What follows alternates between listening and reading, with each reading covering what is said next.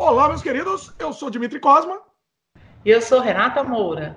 E este é o podcast Sem Freio, descendo uma ladeira desgovernado, sem edição nem frescura, em um podcast que tudo pode acontecer. E o tema do programa de hoje, eu trouxe aqui a Renata para a gente conversar sobre como é trabalhar com produção de cinema e TV. Muita gente tem dúvida, muita gente quer saber como que é a área, curiosidades né, do, do, da produção de cinema, de TV. E eu trouxe aqui a Renata, que inclusive trabalhou comigo e com a Geisla também no nosso longa-metragem Desamantes, que a gente vai falar sobre ele também, né? Inclusive como você pode assistir ele, muitos detalhes. A gente vai falar bastante também sobre isso e vai falar sobre as outras produções que a Renata trabalhou. Por exemplo, o filme Carandiru, o filme Brother e, e tantos outros também, tantas outras produções também para TV também. A gente vai conversar melhor sobre isso com a Renata. Beleza, Renata? Uhum. Bom, antes disso, deixa eu fazer o jabá aqui, antes de começar o bate-papo aqui, sem freio, soltar o bate-papo, vamos, vamos fazer o jabá. A gente está disponível em vídeo no YouTube, no canal O Estranho Mundo de Dimitri Cosma no endereço youtube.com barra Dimitri Cosma e também áudio no Spotify, Apple, Google, Anchor, entre outros. Você pode aproveitar também e se inscrever, por exemplo, no Spotify, você clica naquele coraçãozinho para você receber sempre os episódios novos que são lançados todas as terças-feiras. É, aquele coraçãozinho, você digita lá sem freio no Spotify, vai aparecer a gente lá. Caso você precise, você também pode assinar o feed e aí você pode ouvir onde você bem entender, né? No agregador que você bem entender. Escreva pra gente no podcast, você pode escrever pra gente no e-mail sem freio podcast@gmail.com ou pode você, ou se você estiver assistindo em vídeo, você pode assistir, fazer os comentários no, no próprio YouTube, na página do vídeo do próprio YouTube. Então você comenta lá que a gente responde futuramente. Beleza? Feito o jabá aqui, vamos pro bate-papo aqui com a Renata Moura vai ser sensacional. Vamos falar de cinema. Muita gente pergunta, muita gente quer saber. Primeira coisa, Renata, me diga. Qual que é a função? Muita gente tem dúvida. Qual que é a função de, de um produtor, de uma produtora para cinema, TV? É, inclusive é, é parecido, para cinema e TV é muito parecido, a, a, as funções são parecidas, mas quais são as funções principais? Olha, eu não sei. Eu acho que a, diferença maior tá no projeto que você faz. Se você tem um projeto que tem uma estrutura muito grande, é muito diferente você fazer cinema e televisão. É, televisão é sempre muito menos gente, é outra pegada, é outra coisa. Cinema é uma coisa mais demorada, é uma coisa que cada, cada cena exige mais, mas também depende, porque se você está fazendo uma produção mais louca, mais não sei o quê, também vai ser mais rápido, também vai ter menos gente, também vai ter menos dinheiro. Então, é tudo depende da circunstância que você está. É, produtora, é, você tem que ter uma vontade imensa de querer fazer as coisas. Você não é exatamente a pessoa mais criativa, mas você tem uma capacidade de entender o criativo das pessoas e você quer fazer aquilo sair do papel e se tornar uma imagem, um som e, e, e se juntar tudo e produzir aquilo. É, é produzir, é tão, eu acho tão difícil, porque o que você faz é possibilitar para que um projeto aconteça. É isso. De todas Resumido as maneiras. é isso. É.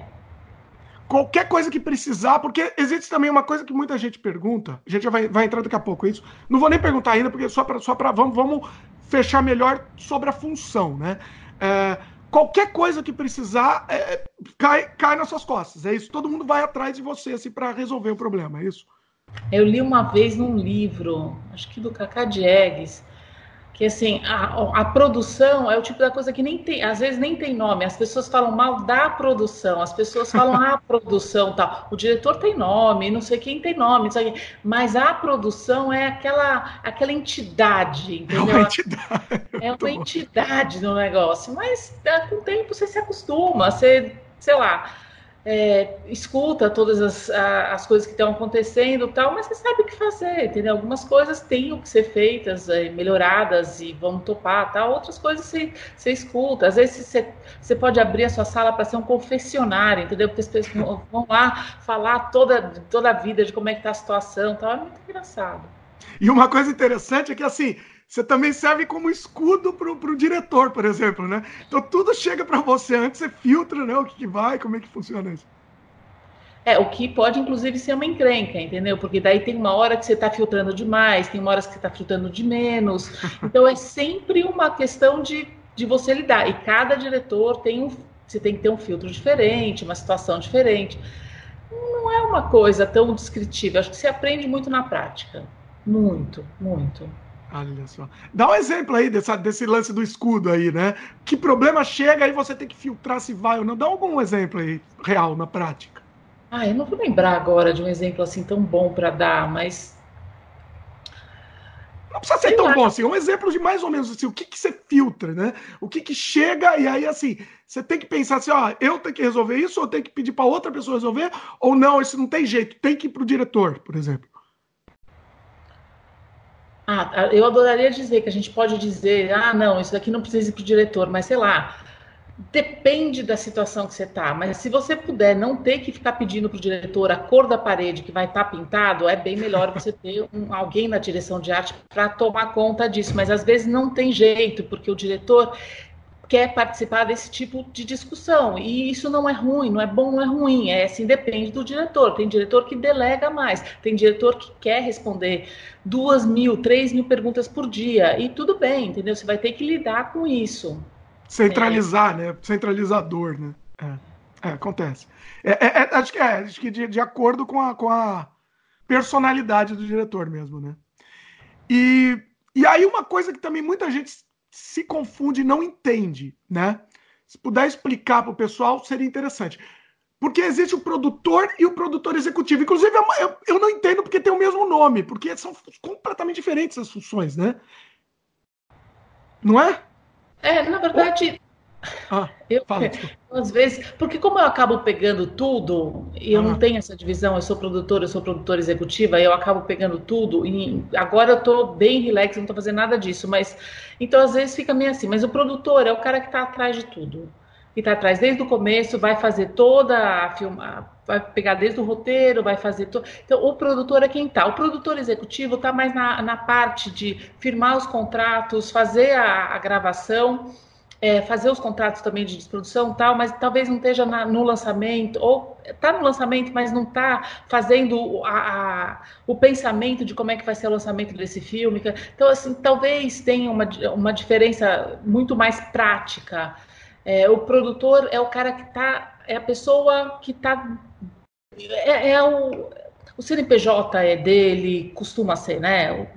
Legalmente deveria ser assim, né? É o, é o CNPJ do cara que tá, foi ele que levantou o dinheiro, foi ele. O produtor executivo tá lá para executar, entendeu? Ele vai fazer os contratos serem assinados, tal. É, é um pouco diferente nesse sentido. É, o produtor é o cara que o cara, a mulher, assim, a, a pessoa que fez tudo, que tá desde o começo vai até o final.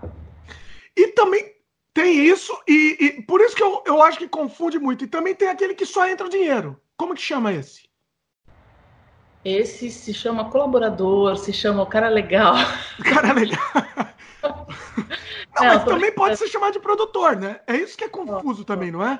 É, eu vi um estudo uma vez que é, nos créditos que aparecem nos filmes, uma das categorias que mais estavam crescendo em números de quantidade de pessoas era o produtor. Porque tem isso, tem o produtor, tem a pessoa que faz a captação, tem a pessoa que é sócio do filme também, às vezes, tal.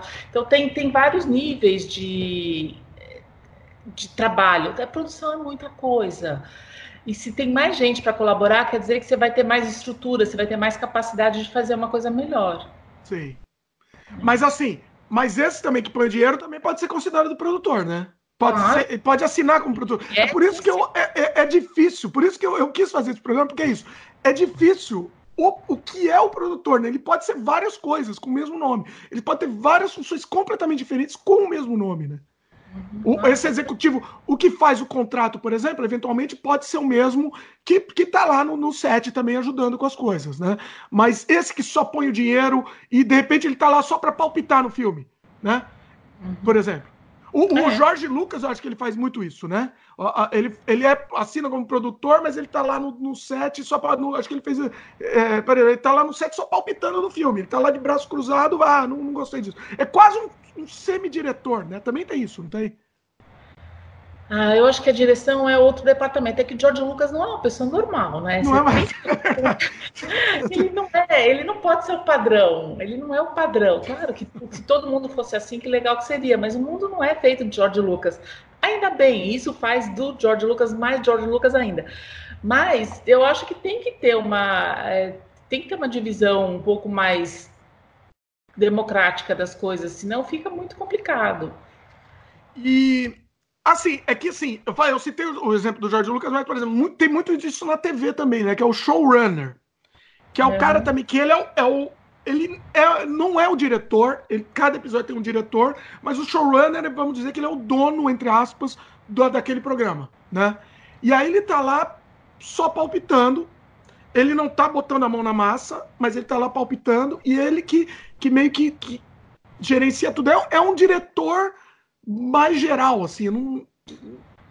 É, acho que o que você tem que entender, assim, quando você faz um filme, você tem um arco dos, dos atores e ele não vai mudar por causa da opinião pública nada. Quando você está fazendo um programa de televisão, é, a não ser esse que você já entrega os 12 episódios e tal, mas é, normalmente você tem uma pesquisa, você vai mudando o arco do, dos atores e do, dos personagens, é claro, você vai mudando o. o é, tem uma coisa muito diferente. E o diretor geral é o cara que vai dar uma olhada se isso encaixa no projeto geral, entendeu? Você tem lá a 12 temporada, você não vai fazer cantar pela primeira vez. Já teve episódios que já teve séries que tiveram isso, né? Ninguém nunca cantou e de repente no 12 na segunda temporada todo mundo tá cantando, né? Vira um musical, né? É, inclusive já foi um, um, capítulo inteiro só de musical. Mas isso não é o comum, entendeu? Você tem características que fazem parte daquele personagem e isso tem que. Você não pode deixar na mão de uma pessoa. Você não pode deixar uma pessoa colocar alguma coisa que não faz parte daquele personagem, que não tem como encaixar. Então, eu acho que tem que ter essa. É claro que tem o pessoal que está fazendo roteiro, que está lidando com isso, mas a direção geral também lida com isso também. Eu acho que é. a direção de um episódio é porque o cara tem uma. Tem, tem diretores que são mais especializados numa corrida, numa briga, no, sabe? Tem uma, tem uma pegada muito específica, técnica, com o elenco para lidar com um tipo de, de sentimento, de, de drama, se é mais comédia. E tudo isso aparece na televisão, né? No cinema eu acho Claro que você pega o Homem-Aranha, quantas pessoas já não dirigiram Homem-Aranha, o 007 e tal. Mas é diferente, eu acho. Bom, é vamos, vamos falar um pouco de, de como você começou né, na área, assim. É, como que você começou os primeiros projetos? Como é, como é que foi, assim? Como é que foi? Eu... Você sempre gostou? Você sempre... Não, eu, eu não, claro, gostar. Quem não gosta de cinema, né? Quem, quem não curte isso? Eu, mas eu não fiz a minha formação nisso, né? Eu sou formada como psicóloga. Tenho diploma, fiz o, fiz o curso inteiro de psicologia. E daí é, eu tive uma vontade de trabalhar com, com cinema porque conheci um cara que estava fazendo um filme e eu fui trabalhar com ele nesse filme. Na hora que eu fui ver, eu estava trabalhando num filme que não tinha nada a ver comigo, ligado à igreja, tal. Pronto, agora eu vou perder meu emprego, né?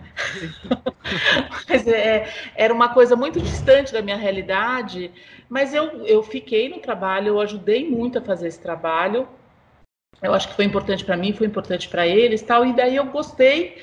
E isso foi em Fortaleza. E em Fortaleza. Era o que? Era, era o que? Era um, era um institucional? Era o quê? Não, era uma. Era um, um filme para uma igreja. Era um filme. Ah, era um filme mesmo, um longa? Era um filme, era um longa-metragem. Olha só. É, e daí o que aconteceu foi que é, tinha o Instituto Dragão do Mar, onde fazia cursos tal. Na hora que eu fui ver, não tinha nenhum curso, mas me deram a dica que tinha uma produtora paulista em hum. Fortaleza procurando gente para trabalhar. Eu fui contratada no mesmo dia, tal, foi super legal. Eu fiquei uhum. trabalhando nessa produtora durante um tempo, fiz um longa-metragem, o Vila Lobos, como assistente de produção, a secretária de produção, depois assistente de produção, depois, na época que o filme chegou em Fortaleza, eu cuidei do elenco de local. Esse foi o primeiro longa-metragem, assim, meio de o verdade, segundo, assim. Né? primeiro foi da igreja. Não, pera. É. Ah, tá. Mas o Vila Lobos. Foi o primeiro longa você nem coloca no currículo, assim, você nem, nem coloca. Não, é. é. Mas ganhou prêmio outro filme, né? Então a gente dá, um, dá uma respeitada um pouco. Mas, de qualquer maneira, daí eu fiz isso, fiz documentário. Daí eu comecei a trabalhar nessa produtora e, e, eu tinha uma vantagem que eu era a única produtora que falava um pouco mais de inglês lá. Então, todas as produções internacionais que eu passava por lá acabavam me, me contratando. Aí eu fiz um filme para a empresa da. Como é que chamava? O, filme chamava uh, Canal Spirit, que hum. era sobre as Ceras Johnsons. É, ah, tá.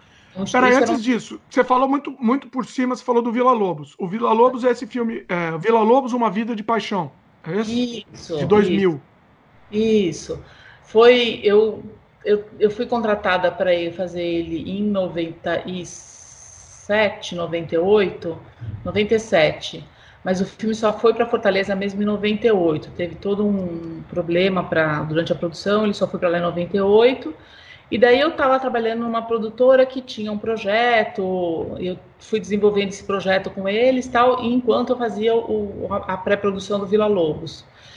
E a, o Vila Lobos foi muito legal, porque foi uma. Ah, é, é diferente você fazer um filme que você não sabe nem direito qual é a história que está sendo contada, o roteiro era muito.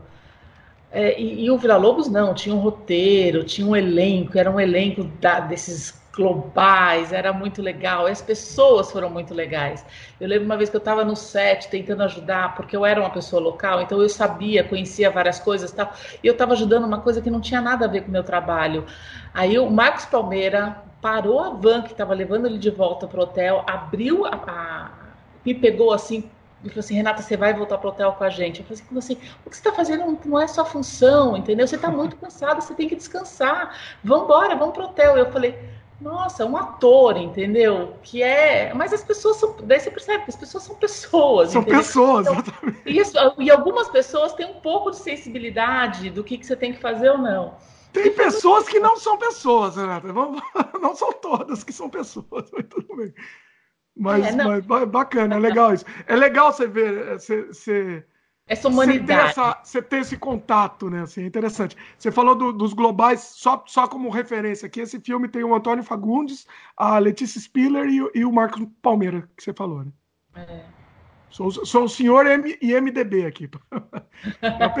falou no nome, já venho pesquisar aqui. Bom, aí, então, o que mais? Teve mais alguma curiosidade dessa produção? Essa foi a primeira, né? Você estava assim, você estava ainda aprendendo, assim, a primeira mais importante, assim, né? Vamos dizer. Ah, eu aprendi que atores e figuração local, por exemplo, não ganham mesmo mesma comida. Eu nunca imaginaria uma coisa dessas. E daí depois eu descobri que isso é constante, não foi uma invenção do desse filme. Isso é geral. A comida que existe, que é, é são vários níveis de comida servida no set de filmagem, né? O pessoal da pesada come mais, o, o elenco uma coisa mais refinada, o resto da, da, equipe vai comer um pouco de um pouco de outro tal, mas a figuração é tipo um lanche e muito obrigada. Quando Como é que é aqui que eles comem? Um lanche. O lanche básico. É, era. Agora, agora a coisa já está mais institucionalizada, a coisa já está mais bonita, tal. Mas no começo eu vi isso. E no Carandiru também era isso. Ah, isso. Entendeu? E no Carandiru tinha muita figuração, muita. Ah, figuração. sim, pois é. é. Ah, um, um parênteses aqui no nosso filme, todo mundo comeu a mesma comida. Hein? Todo mundo é. Ninguém comeu bem, mas. Ninguém comeu bem, exatamente. Não que significa que. Mas, é. Ah, isso são outros 500. Mas pelo menos foi, foi uma coisa foi, foi é, democrática. No, no, outro filme que eu fiz também não tinha isso, mas depende muito da estrutura que você tem. Quando você tem uma estrutura muito grande, mais 100 pessoas no set, é, só de equipe técnica, entendeu? Mais o elenco, mais a figuração, você começa a se preocupar com muita comida. É, tem esse lance da comida também, né? Eu ia entrar depois, mas vamos, vamos entrar agora que é interessante mesmo, né? Você você também que tem que cuidar da comida, de ir atrás, de, de encomendar tudo, é isso, né?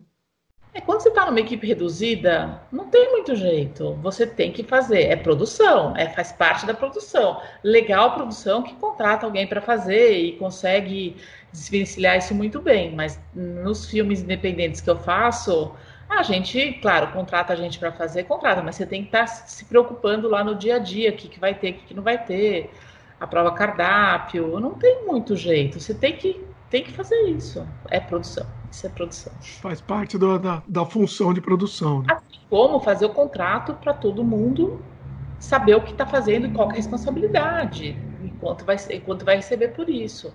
Para depois poder fazer a prestação de contas, que também é responsabilidade da produção, desde arrecadar, gerenciar, possibilitar que tudo seja feito e fazer a prestação de contas. Pois é, a produção tem a parte divertida lá da gravação, mas é, é o mínimo, né? Quantos por cento da parte, a parte mais braçal mesmo, difícil, e a parte divertida, né? Então, a parte divertida da gravação é uma coisa que eu já duvido um pouco, porque ela não é tão divertida assim. Não é. Ela não, não é.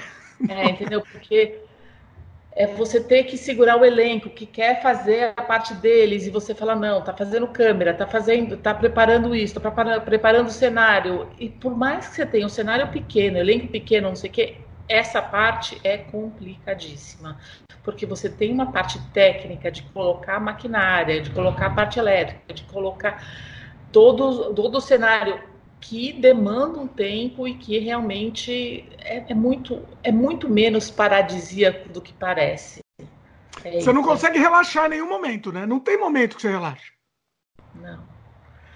Nem quando termina a gravação, né? Nem quando termina, porque continua, né? O trabalho continua. É, porque se termina e é, por exemplo, se é o primeiro dia, você tem o resto todos os dias, então você tem que se preocupar no dia seguinte, se o café da manhã vai chegar na hora, se as, as, todo mundo está sendo levado embora para casa. Todo, tudo isso, por mais que você delegue e tenha gente para fazer isso, você tem, tem que estar tá vendo se está tudo em ordem. E quando termina o último dia de gravação, que todo mundo sai para comemorar, você ainda tem que fazer desprodução. É, continua, coisa de contratos, essas coisas, é, é, é tudo, e tudo cai nas tuas costas, não tem jeito. E fazer o lançamento do filme, fazer, nunca para, nunca para. Pois é. Bom, vamos continuar linear aqui, porque é legal, porque dá para lembrar das histórias enquanto vamos, vamos linear, né? Então, uhum. fez o Vila Lobos, e aí? Nossa, você acha que eu vou lembrar de todo o meu currículo assim? Não, vai, vai lembrando do que você acha que. que ah, depois que eu fiz importante. um legal, que é esse americano, que é o canal, que é o canal Spirit, que foi é, e com a Caceiras Johnsons, eu fui de Fortaleza para Macapá. De Macapá encontrei com eles, porque eles resolveram chegar no Brasil por Macapá. Era um Peraí, desculpa, como é que chama? O é, projeto? Carnaúba Spirit, é do da, da Cera, da Ceras Johnsons a Uba Spirit. Tudo que a gente tá falando aqui tá indo pro. tá no ah, post, eu, tá, pessoal? Mas eu não acho que isso vai ter no IMDB. Nossa, é, sério? É, é um filme que foi institucional é, das Ceras Johnsons. E era um filme muito louco, porque era uma equipe maravilhosa, eram nove pessoas na equipe de gravação. Hum. A gente ficou 30 dias no Brasil é, filmando um avião. Olha só. Passando pelos lugares onde as ceras Johnsons tem, fizeram história aqui no Brasil. Então, desde a Amazônia, é, eu lembro uma vez que eu estava com o dono das, das ceras Johnsons é, numa feira popular e veio umas vacas lamberem ele. E eu fiquei apavorada, né? Produção, entendeu? Assim, meu, tem que tirar essas vacas daqui. E ele morrendo de rir. Eu tinha câmera atrás de mim, eu tentando tirar as vacas, e o, e o Sam Johnson, assim, o cara muito feliz da vida. Aí eu fiquei assim, ele falou assim: não, você não está entendendo. Quem trouxe essas vacas do Brasil foram a gente. A gente trouxe esse, esse, essa raça de gado para cá. Não existia isso no Brasil. Eu falei, ah, como é que eu vou saber disso? Entendeu? Ninguém me avisou disso. Então ele estava sendo lambido pelas vacas e achando muito divertido. Tava gostando. Você acha que alguém nos Estados Unidos vai deixar uma vaca lamber ele, né? Mas foi muito engraçado fazer esse filme, foi muito divertido, foi excepcionalmente. Eram nove, era uma equipe de nove homens e eu. Eu era a única mulher.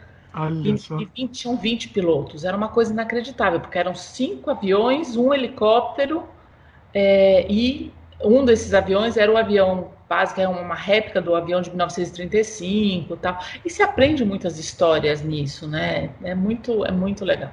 Muito é, sempre se aprende, né? Isso é muito bacana. Bom, e aí? O que mais? Vamos avançando. Eu não vou lembrar de tudo. Eu fiz documentário Não, não precisa ser na ordem, assim. Eu quero entrar daqui a pouco no Carandiru pra gente. Aqui, eu acho que o pessoal que tá, tá escutando conhece mais também, então, assim, talvez tenha mais curiosidade também sobre ele. Mas antes disso, vamos antes do Carandiru, o que, que mais eu você pode citar? Por, quando eu fui contratada pro Carandiru, falaram isso. Falaram assim: ah, você vai fazer o melhor filme da sua vida. Então, não, assim, não, Renato, é. não. Melhor filme, ó, melhor filme, vamos falar daqui a pouco. Eu, acho, eu, acho, eu acho engraçado você, você contratar uma pessoa por um preço barato porque ela vai fazer o filme é, melhor da Na verdade, é, é, né? Ah, não, mas você vai ter projeção, você vai, ó, você vai ter visibilidade. É. Assim, não é mentira. Não, é, é verdade, faz sentido, né? O lance do Carandiru, você não acha que. Já, já vamos entrar no Carandiru ou não? Não, é, assim, eu, eu na verdade eu fiz muitas coisas, né? Eu, eu no Carandiru eu entrei sem querer. Eu fui contratada por um amigo meu que estava precisando de uma motorista um dia. Eu fui lá, ser motorista, no dia seguinte estava contratada para fazer o Carandiru. Mas... Calma, vamos entrar no Carandiru. Então, se você lembrar de mais alguma coisa de antes, você também fala, tá? Aqui é sem freio, então você pode interromper, fala, a gente eu volta. Fiz várias coisas. Eu fiz documentário, eu fiz documentários para o Banco Mundial que foram excepcionais. Eu trabalhei com uma amiga minha no Nordeste, fazendo uma filmagem que também ligada aos projetos do Banco Mundial, que foi excepcional, porque daí você conhece algumas histórias que são maravilhosas, maravilhosas. Isso é, e que você conhece lugares lindos que você só vai chegar fazendo filmagem. Você não vai chegar, tipo, ah, vou, vou para o Nordeste, vou pegar o carro e vai. Você não vai para esses lugares, entendeu? Porque, é. tipo, é estrada de terra, você vai até o final da estrada de terra, você passa por passagem molhada. É uma coisa assim impressionante. É, é muito legal, foi Nossa, muito excepcional. Muito bacana, muito bacana. É bom, mas eu morava em Fortaleza. Eu fui hum. morar em Fortaleza, daí voltei para São Paulo. Quando eu cheguei em São Paulo, eu fui trabalhar num documentário sobre gêmeos idênticos, que foi muito engraçado, foi muito legal. Eu adoro todo mundo que trabalhou naquele filme. É, e daí, logo depois, eu conheci o Jefferson, que se tornou meu sócio, e que a gente fez alguns, é, alguns curtas-metragens juntos ligados à questão da, da cultura negra. E foi, nossa, aí eu aprendi um banho de cultura e foi impressionante, foi muito legal. Ah, isso é uma coisa importante dizer. Assim, a Renata ela tem muita ligação com, com, com esse lance de cultura negra, né? De, de, de representatividade. Você tem uma. uma... É, é importante eu, eu, acho que todo mundo devia ter um pouco mais. Porque... É o normal, né? Deveria ser é, o normal isso, inclusive. É, exatamente. É muito legal. Então eu trabalhei, fiz dois curtas, um Carolina e o, Narciso Rap. Ah, primeiro foi Distraída para a Morte, que daí a gente. É, são curtas muito legais. Eu acho, até hoje, eu acho eles um, curtas excepcionais. Como ele chama? É, esse daí? É, primeiro foi na, o Distraída para a Morte. Que são. Distraída para Distraída para a Morte. São três adolescentes é, negros, é, com os dois meninos e uma menina. E os dois meninos ficam contando piadas racistas e a menina tem uma crise, fala assim, meu, vocês não se olham no espelho. É muito, é, é muito legal. Mas é claro, isso só dá certo porque o diretor era negro, então ele podia fazer isso, né? Porque se você pegasse. A gente teve, teve apresentação do filme que as pessoas jogaram tomate na, na tela. Nossa, caramba!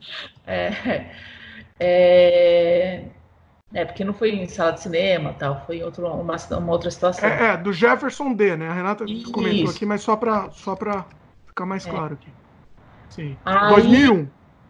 Isso. É, o Distraída foi em 2000 e daí os outros filmes foi 2001, 2000, é, 2001 a gente, 2000 a gente produziu, tal, 2002 a gente lançou. É, quando a gente foi com Distraída para Morte para Gramado, todo mundo achou que a gente ia ganhar, a gente não ganhou nada. Olha. E aí quando a gente foi com Carolina, a gente saiu com o prêmio e foi muito legal. Eu acho assim, as pessoas querem fazer cinema para eu queria ganhar um prêmio em Gramado. E, e, eu consegui fazer isso com Carolina eu consegui fazer depois com longa-metragem O Brother. Então eu, eu fico muito feliz. Isso é, sei lá, ah, prêmio não tem, não traz nada. Desculpa, abre várias portas. É, você tem um reconhecimento profissional incrível. É, não tem não tem o que dizer, ah, quero fazer mais filmes para ganhar mais gramado. Ah, não, já ganhei, já tá, já tá bom. Eu não preciso ficar fazendo isso o tempo inteiro. É, é uma coisa, é uma satisfação. Além da satisfação pessoal, são as portas que se abrem, né? Assim, dinheiro você não ganha nada com isso. Não, que reconhecimento financeiro não, mas as portas se abrem, é verdade. É, tinha alguns festivais que davam dinheiro bom, mas eles já não existem mais. Pois é. Nesse, nesse, nesse, nesse atual governo, é vai ser bem difícil ter dinheiro para isso, né? Então. É complicado. Mas não, você... vamos, não vamos entrar em política aqui. Hoje não vamos entrar. É. Desculpa. É, é, muito legal essa sua caneca. Olha Vou fazer propaganda. Pra quem não tá vendo aqui, ó. É o pessoal que tá vendo em vídeo. Tem gente que tá só ouvindo e não tá vendo. Bom, é, é, assim, a gente não vai entrar em política, podemos entrar também, também é a vida também, né? Então, se quiser, não, a gente entra também. Não, estamos, estamos aqui, somos sem freio. Ah, bom, aí depois desses curtas surgiu a, a, a proposta da, do Carandiru. Na verdade, é, o cara que eu fiz, o primeiro longa que eu, que eu, que eu fiz aqui, o documentário sobre os gêmeos idênticos, é, eu conheci um produtor, tal, que ele estava fazendo o Carandiru, ele estava cuidando do transporte do Carandiru. E daí desculpa, um dia ele... Desculpa interromper, Jô Soares aqui, mas já interrompendo. É, gêmeos idênticos chama como aí? Como, como é que é o nome desse Carrego comigo. Carrego comigo. É, eu tô, tô, tudo que a gente tá falando aqui tá no post, tá, pessoal? Quem quiser ver, pode estar no post, tudo organizadinho aí para vocês poderem procurar. Carrego comigo é um documentário sobre os gêmeos, né? Isso. Beleza. Vai lá. Desculpa interromper, vai lá. Aí. É... Tem pessoas que eu encontro até hoje ligada ao mundo dos gêmeos idênticos que é muito legal. É, é um longa, é um documentário em longa, né? É.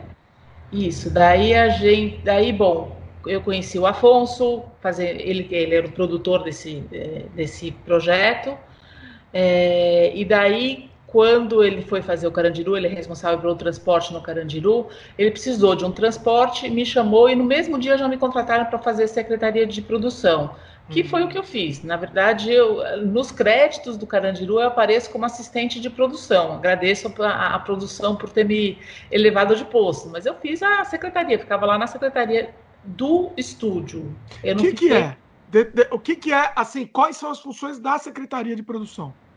A secretaria é secretaria. Você fica sentada numa mesa, você tem computador, você tem telefone e você tem certeza de que as coisas vão funcionar naquele é, se atende telefone, você sabe o que vai acontecer naquele dia, o que, que quem vai trazer a comida, você permite as pessoas entrarem no lugar, é, é, possibilita um lugar legal para as reuniões que vão acontecer lá dentro. No, isso foi, foi feito no Estúdio Veracruz. Então eu ia para o Estúdio Veracruz, para quem não sabe, os estúdios Veracruz ficam lá em São Bernardo do Campo. Então eu ia da minha casa até São Bernardo do Campo, levava umas pessoas na ida, trazia outras na volta, tal. E daí é, me responsabilizava pelo café da manhã, almoço, jantar, se as pessoas estavam conseguindo dormir bem lá, porque o pessoal da pesada dormia lá. É, e lá foi construído um Carandiru, uma, uma réplica do Carandiru. E era tão réplica hum. que tem cenas que eu não sei se foram feitas no estúdio ou se foram feitas no próprio Carandiru. Olha eu... que interessante. É. Mas por quê? Por que, que precisou? Sabe? Uh, porque o eu precisava de um lugar mais quieto, uh, não dava para fazer todas as cenas lá, é, mais higiênico o Carandiru é um lugar, era um lugar muito fedido. Eu não sei como é que era. É uma, eu lembro, eu não sou muito ligada em cheiro, eu não ligo muito, mas no Carandiru eu lembro do fedor até hoje. Eles passavam, eles passaram milhões de cândida, de produtos para limpar e não nada limpava aquele cheiro horrível. Nossa. Era, era é bom que a gente assiste o filme agora pensando nisso já. É. Acho que dá uma, dá uma vivacidade maior pro filme. Então era um lugar um pouco mais, é, muito mais saudável para você fazer as cenas é, um pouco mais dramáticas e não tem jeito. Agora, claro, aquela cena que tem aquele monte, monte de gente que senta no chão, isso tudo foi feito no Carandiru mesmo. Tá. Assim, essas cenas da réplica foi mais, sei lá, celas, é, partes internas de celas, essas coisas, né? É mais uhum. isso? É. Não, não coisa externa, assim, não dá. Não, não dá. Não, não. Não dá porque é coberto, né? O estúdio ele é, tem o pé direito alto, tudo, mas ele ele é coberto. Mas... O, Carandiru, o Carandiru ia ser implodido e aí seguraram para fazer o filme, não foi um lance assim? Não teve um ah, lance assim? Sei. Essa parte técnica eu não sei. Se eu não me engano, foi isso, tá? Eu, eu, eu, eu acho que eles seguraram um pouquinho só para poder fazer o filme. Aí depois terminou o filme já, já destruiu lá. já virou o parque, né? É. Foi isso. O que, é... que, mais, você, que mais você lembra de curiosidade do, do Carandiru? Do Carandiru ah, era muito divertido, porque as pessoas que ficavam lá no estúdio eram muito legais. Então, era, tinha gente produzindo as duas mil é, cuecas que iam ser usadas no dia Nossa. que tem os. os é, sabe o que é produzir duas mil cuecas? Era muito divertido. Era, era engraçado. Você lavar, você tem a máquina de lavar, então, para lavar as duas mil cuecas, secar, dar uma desfiada nela, sei lá, você aprende essas coisas de maneira muito legal. Você faz uma. Ficou uma turma bem, bem legal. É, é sempre gostoso. Mas para mim, no final, estava muito sofrível porque eu tive um projeto aprovado na Lei Rouanet que hum. eu precisava fazer ele. Ah. O dinheiro estava saindo, eu precisava fazer, então eu, eu tinha que sair do Carandiru. E para a produção foi ótimo, porque como eles estavam voltando para filmar no estúdio, eles precisavam, eles tinham muita gente, precisavam diminuir a quantidade de gente. Eu falei assim: olha, eu entrego o meu posto. E fui hum. fazer o Carolina, na verdade foi isso. Eu larguei o Carandiru para fazer o, o, Mas até hoje eu encontro os Gulanes, são muito simpáticos, tal. É muito, tenho muito carinho por ter feito esse filme. De fato, foi um bom investimento financeiro meu. Não, não financeiro, investimento acho que de, de, de tempo, de tempo. Porque é isso. Você falou que, assim, você estava falando, a gente até mudou de assunto no meio, mas é isso. É, ah, tá, as pessoas falam, ah, não, você, vai, você, nunca mais vai, você nunca mais vai esquecer o filme, o melhor filme que você vai fazer. Na verdade, é isso. O que acontece? Até hoje te abre portas, né? É. Abre portas. Queira ou não, né? É, é, é, é assim, quando você fala em uma produção mais conhecida, acaba, acaba funcionando para isso, né? Agora, você teve, você teve algum contato com o Hector Babenco, finado Hector Babenco? Você teve algum algum contato? Lembra alguma história? Eu tenho uma história engraçada com o Babenco, porque a, a filha dele estava no mesmo colégio que eu, e ela era tipo a melhor amiga da minha irmã. Então, a minha irmã ia viajar com eles, eles tinham uma casa no Guarujá tal, eles iam viajar e minha irmã participava dos ensaios de ele fazia um ensaio com, com, as meninas na piscina tal. Era uma coisa assim, ele tinha uma afinidade muito grande com a minha irmã, tanto que uma vez eu levei a minha irmã num evento e o Babenco olhou para minha irmã e chorou. Olha. O Babenco, que é um cara que as pessoas falam que é tão grosso, não sei o que, ele, olhava, ele olhava a minha irmã e ele chorava. Olha. Porque era toda uma, uma circunstância, uma época da vida dele que ele lembrou. E deu um grande abraço na minha irmã tal. Então eu tenho um certo.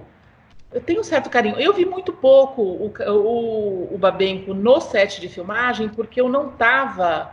É, eu não estava na, na filmagem, eu estava na produção de frente, entendeu? Eu estava fazendo o próximo lugar onde eles iam filmar, que era o, o estúdio. Mas ah, coisa... na filmagem mesmo, na filmagem mesmo você não ficava. Na eu fiquei do, algumas vezes, acho que teve uma semana que eles filmaram no, no, no nos estúdios do Veracruz enquanto eu estava lá. Mas a maior, a maior parte não, a maior parte eu estava produzindo o cenário. Hum, interessante. Então você acabou não tendo muito contato com ele? Até. Não, não. Muito ah. pouco. É, ele, te, ele tem, essa, tem essa aura mesmo, que ele é difícil de trabalhar, que ele era, era né? Mas para mim, Babeck é genial, assim. Todos os é. filmes, eu adoro todos os filmes. É eu tenho uma coisa muito louca, porque quando eu era pequena, bem antes de começar a trabalhar com cinema, eu estava passeando no centro da cidade, fui lá fazer alguma coisa, nem lembro o que, que era, e estava tendo uma cena dele é, de um filme dele e me pegaram para figuração. Olha. Eu tinha atravessar a rua e falar num telefone público, coisa que nem existe mais, né? Mas, ou se existe, sei lá, faz tanto tempo que eu não vejo um orelhão, mas eu tinha que pegar e falar no telefone no orelhão, era isso. Então eu fiquei lá, três, quatro, cinco, seis, sete, não sei lá quantas vezes fazendo essa cena. Eu nunca me procurei, na verdade, num filme dele, mas. Ah, qual filme que foi? Eu não lembro. Eu ah, só não tava... lembra? É, Nossa, Renato, olha só. É. Caramba. Eu, eu, eu, eu emolduraria o, o frame do, do filme. eu nunca procurei. Nunca, nunca. Sei lá. Você não lembra do ano, mais ou menos? Eu não. Olha só. Senão dava pra gente tentar adivinhar. Beijo da Mulher-Aranha, talvez? Isso eu sei exatamente onde foi. Foi na Praça da Sé. Ou alguma coisa assim. Eu era pequena, você acha que eu vou lembrar? Eu tava sozinha, então não deveria ser tão pequena assim, mas. É, tá, é. Provavelmente um pouco mais. É. Bom, enfim. Vamos avançando um pouco. Vamos entrar no Brother já ou tem mais alguma coisa entre eles? Não, daí eu saí para fazer o Carandiru, que é o segundo longa do Jefferson. É, a gente fez. E daí a gente. Não, Ca começou... Carolina. É, o Carolina. O Carandiru. Ah, desculpa. Eu. Caiu? É... Aí a gente é, foi fazer o Carolina e. Na verdade, foi o terceiro, o terceiro curta, né? A gente fez o o Narciso Rap e o Carolina, foi o Carolina e o Narciso, foi um logo depois do outro, a gente fez, e daí é, a gente começou a estruturar o roteiro para fazer o Brother, que antes chamava 24 horas, daí veio a série 24 horas, acabou com o nosso nome de filme, né? Olha só que interessante! É. E porque era, era, na verdade, é essa a história do filme, né? 24 horas é, na vida desses, desse de reencontro desses três amigos. Uhum. Aí a gente estava fazendo, a gente passou um tempo fazendo roteiro, enquanto a gente fazia roteiro, a gente, como a gente estava fazendo os curtas na trama, a trama foi parceiro da gente, graças a bom Deus, a gente também foi chamado para fazer uns, uns programas de televisão da Regina Casé para o Fantástico. Isso hum. foi muito legal. Foi muito legal porque daí a gente percebeu que a gente tinha uma, uma pegada de conseguir entrar na periferia de São Paulo, coisa que a Globo não tinha, não tinha essa, a gente tinha essa possibilidade de entrar no Capão Redondo, de conversar com as pessoas de lá, então vamos lá falar com o Ferrez e fizemos um, um, um curtinha, né, uma matéria sobre a literatura marginal, foi muito legal, assim, foi muito excepcional fazer essas matérias. A gente fez umas três matérias para o Fantástico. Foi, foi muito legal. Daí depois eu trabalhei com uma das diretoras de lá, a gente foi, ela foi dirigir um documentário sobre os, os projetos do Banco Mundial no Nordeste, eu fui também. Foi muito legal, assim, a gente, você, é uma coisa que vai pegando a outra, sabe? Você vai, começa aqui, vai, é muito legal. Vai puxando, né? É. E uma é. pessoa vai indicando, vai indicando. É, não tem jeito. Você tem que fazer um bom trabalho para ser indicado para os é. próximos, né? Tem que, é, é, é, o, é a propaganda, não tem jeito. A, a, a autopromoção é essa. Se fazer um bom trabalho, eles vão lembrar de você, né?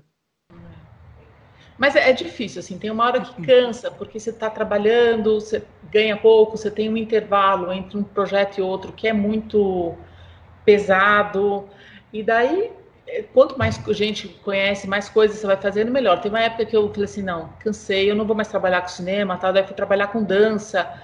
E daí na dança eu vi que eu preferi o cinema. É, é, assim, trabalhei, fiz dois, três projetos de que dança, foi muito legal. Acho, respeito muito o pessoal da dança. Esse grupo em especial, que é o Balanga Dança, eles moram no meu coração. Foi muito legal e encontro eles até hoje, tenho maior paixão pelo trabalho que eles fazem, mas vou fiz uma fiz trabalhei com uma pessoa, uma produtora de teatro também. É, levava umas peças para São Sebastião. Foi tudo muito legal. Teve uns projetos muito legais.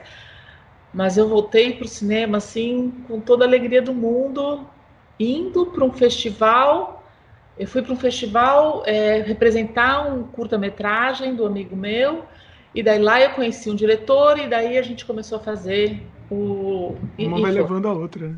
Aí eu não, não, não abandonei mais. Eu, eu tô bem mais devagar agora, né? Tô trabalhando. Todo mundo, né? Agora tá todo mundo meio. meio, meio num, uma é, coisa meio estagnada, assim, não sei. É, não. Quem pegou a coisa da Netflix, quem conseguiu entrar nessa parada mais né, TV, tá conseguindo. É, quem é. não tem, tem essa parada mesmo.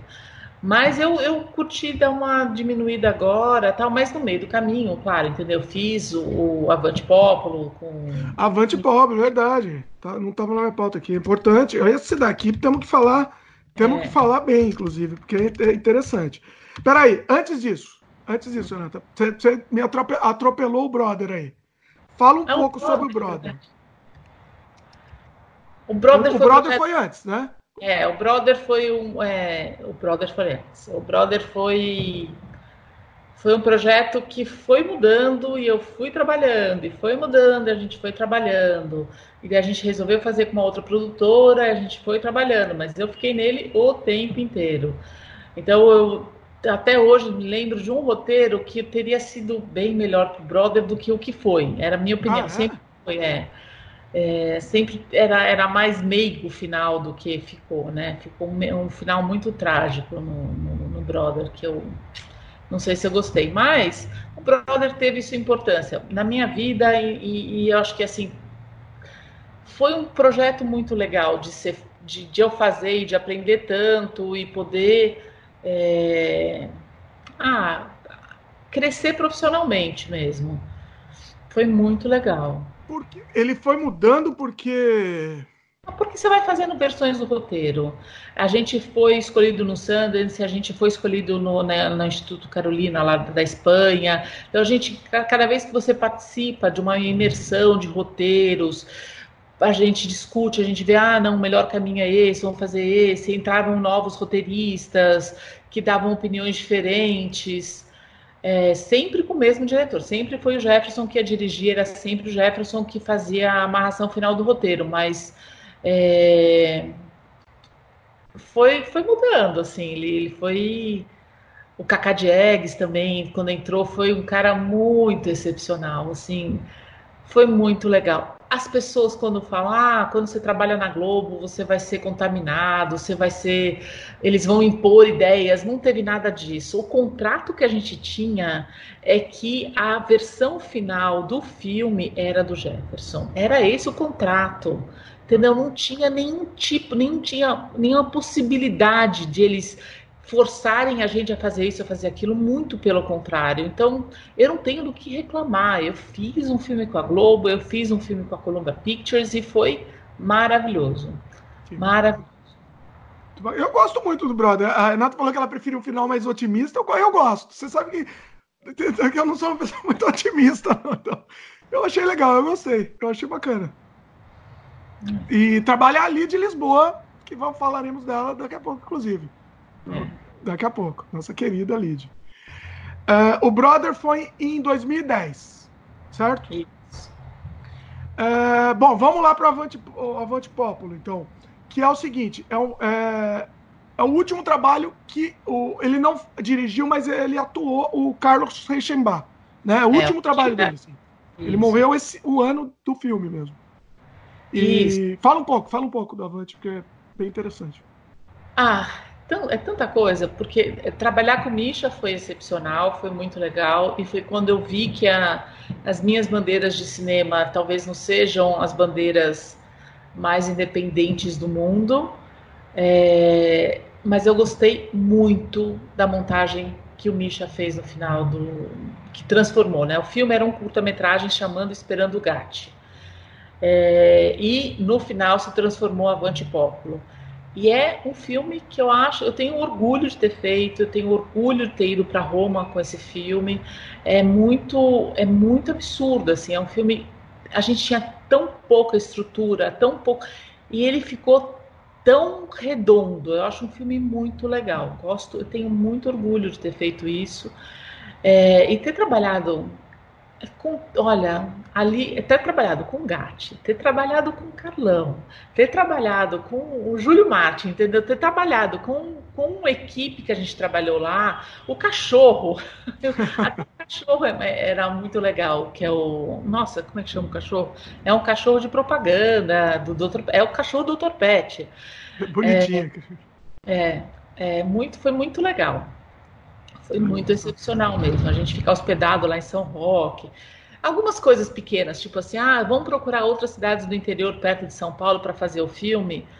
Não tinha jeito, porque depois que você vê São Roque, você vai fazer o filme aonde? São Roque é uma cidade linda, é um, lugar onde as pessoas receberam a gente super bem. Depois acabou o filme, eu fui dar, eu, eu ia lá todo sábado dar aula e foi muito legal. É, e, e, assim, eu, eu aprendi muito. Todo filme eu falo isso, eu sou meio. É meio cacuete mesmo falar isso, que eu aprendi. Ah, mas é isso que é o legal da, é. né, de, de, fazer produção, sabe? Você vai aprendendo cada, cada vez mais mesmo. É, cada é vez isso. mais. Porque que vida é essa que as pessoas não aprendem, que ficam só, sei lá, A repetição, né? As pessoas fazem é. a mesma coisa diariamente. É, é, é, a experiência que você vai ter numa uma produção de filme é completamente diferente da, da próxima. E é, é, incrível, é incrível. E eu acho que assim, um pouco provocada por ter passado 30 dias fazendo um documentário americano. Depois ter feito o, todos esses filmes, o Carrego Comigo, o, os curtas que eu fiz, os longos, os documentários tal. Eu fiquei com essa vontade de fazer um filme em poucos dias, com uma equipe menor, num espaço menor, com uma coisa menor e com pessoas muito legais. Então foi isso que, entendeu? Eu peguei. O Pessoa legal você conseguiu, então... então eu peguei, entendeu? É, a gente conseguiu desenvolver junto, a Geisla e o Dimitri toparam isso, entrar nessa. nessa é quase um barco furado, né? Porque Não, é uma maluquice, é uma coisa assim, que se a gente olhar para trás, como a gente fez isso é uma coisa insana. Foi insano. É, a Renata já, já atropelou aqui, ela já foi pro, pro Desamantes. É. É, já vamos pro Desamantes mesmo? É, na verdade, eu estava trabalhando nos filmes da Superfilmes, eu estava trabalhando na, na, na, base né, da, da, dos filmes da, da, super, da Superfilmes, não, eu, no, no, na 19. Você estava daí... fazendo uma produção de um filme da Ana Mulaerte, não estava? Isso, isso. E daí eu olhei. Que era o. Amor de Mãe, como é que chama? É o. Não, Amor de Mãe. Mãe só uma. Mãe só uma, exatamente. É isso? Mãe só uma? É isso. Eu tô confirmando aqui. Vai, vai falando que eu tô só para confirmar aqui. Eu vou, vou abrir aqui. Mas é... vai, vai indo que eu confirmo. A gente vai ficando velho, vai esquecendo os nomes. A gente vai esquecendo, é complicado. É, mas eu estava trabalhando na base. Teve um dia que eu fui na filmagem, porque eu precisava que, da assinatura dos figurantes e tal. E eu já tinha a proposta de roteiro do Desamantes. E eu olhei para um cara e falei assim: Meu, esse cara é a cara. É a cara. Ele era um dos atores que estava fazendo o filme da, da Ana e tal. E daí eu peguei, chamei ele no canto, falei assim, olha, não sei. Depois eu fiquei sabendo que na verdade ele, ele era o namorado da Ana, né? Então eu fiquei numa encrenca que não sei lá se eu podia ter feito isso ou não, tal. Mas eu, eu fui lá e fiz isso. Eu falei assim, olha, tenho... ele era perfeito pro papel, assim, é. assim, é, é, assim caiu como uma luva, é perfeito, é ele, é. não tinha outra pessoa para fazer não o papel. Não tinha. E, e, aconteceu de ele aparecer na, na frente, na minha frente, né? Daí eu fui lá e perguntei: olha, tenho uma proposta de um filme que não tem estrutura nenhuma, não tem dinheiro nenhum, quer dizer, tem muito pouca verba, tem muito pouco, tem muito pouco tudo, muito pouco tudo. E daí ele pegou e topou. Ele topou porque o personagem era realmente fazível para ele, assim, ele, ele, ele entrou no personagem de uma maneira. Foi assim até, né? Ele, você, quando você falou da, da maluquice que era a proposta, ele até tava meio assim, né? Ah, não, acho que não. Aí você insistiu, não, não, mandar o roteiro. Você insistiu em mandar o roteiro, não foi isso? Aí ele leu o roteiro na hora e ele topou, não foi isso? Foi um negócio assim. Incrível, incrível. Muito legal. E ele também não quis, é, como a gente também não tinha muito tempo de preparação, ele também nem quis conhecer a atriz que contracenou com ele.